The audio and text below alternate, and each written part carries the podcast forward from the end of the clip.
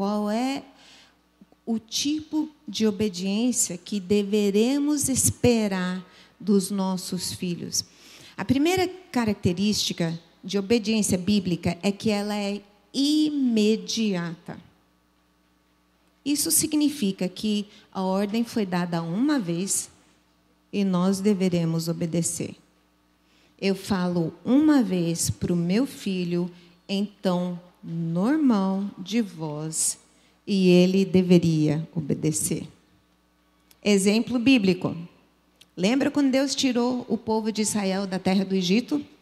E eles passaram pelo deserto, chegaram prestes a entrar, mandaram os doze espiões para ver a terra e tudo, e Deus falou: agora é hora de possuir a terra. E o que, que aconteceu? Não, a terra é boa, sim, mas tem gigantes ali. Nós não temos como entrar nessa terra. Não, não vai dar. Deus não deu outra chance. Ok, disciplina então. Todos que têm de 20 anos para cima vão morrer neste deserto e os seus filhos é quem vai vão ocupar a terra. Vocês vão ficar vagueando aqui por 40 anos. Aí eles reagiram igual os nossos filhos reagem, igual nós reagimos. Ah, tudo bem, então agora eu vou. Não, não preciso disciplinar, não, agora eu vou obedecer. Uh -uh.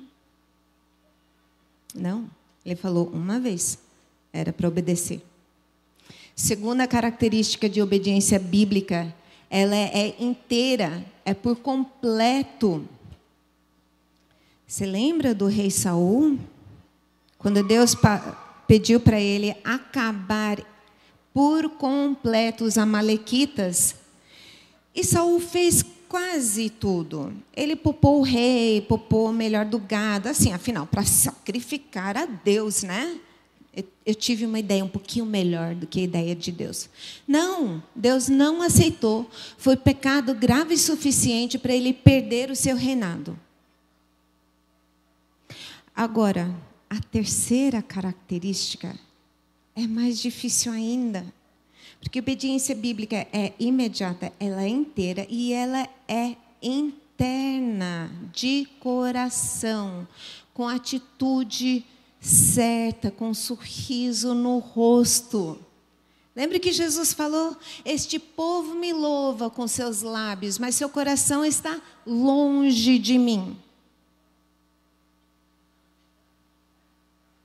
Vocês olham para essa lista? Bonito, né? Existe em algum lugar? Tem alguma criança que obedece assim? Tem alguma mulher que obedece assim? E eu estou aqui para te dizer que isso daqui não é difícil. Antes de vocês me crucificarem, eu vou falar. Não é difícil. É impossível. nós não temos como obedecer assim. Então, nós que somos lógicos, nós temos uma cabeça que pensa, nós pensamos assim: não faz sentido exigir algo impossível do meu filho. Então, eu pego o padrão que Deus colocou lá no alto e eu diminuo. Então, eu falo uma vez, Falo duas vezes. Começa a contar. Um, dois, três. E filho meio que vai. Eu falei que era para ir lá arrumar o quarto. Então agora ele vai e arruma o quarto, né? E não fez por completo. Ficou um casaco atrás da porta no chão. Ficou um brinquedo lá no canto debaixo da cama. Mas já ajudou bastante. Já está bem melhor do que estava, né? E ele não bateu pé, não xingou, não gritou, só fez assim.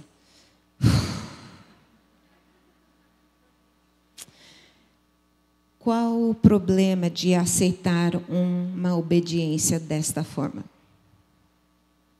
Quando nós pegamos o padrão que Deus colocou lá no alto e colocamos numa, numa altura em que nós e nossos filhos somos capazes de obedecer, nós não precisamos de Jesus.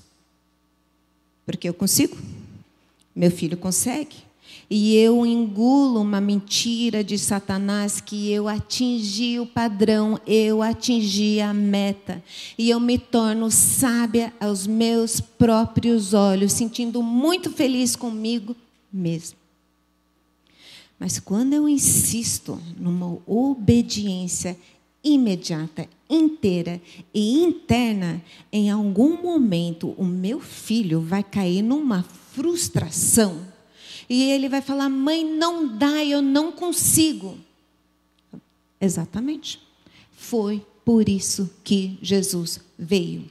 Porque você não consegue, eu não consigo, ninguém consegue obedecer da forma que Deus pede de nós, além de Jesus. E agora que nosso filho vê a sua necessidade, agora que eu vejo a minha necessidade, a incapacidade de atingir a meta, eu só tenho uma coisa que eu posso fazer: abraçar a salvação que Jesus me oferece e aprender a viver uma vida totalmente dependente nele. Porque só Jesus consegue obedecer desta forma. E Ele quer fazê-lo através de mim.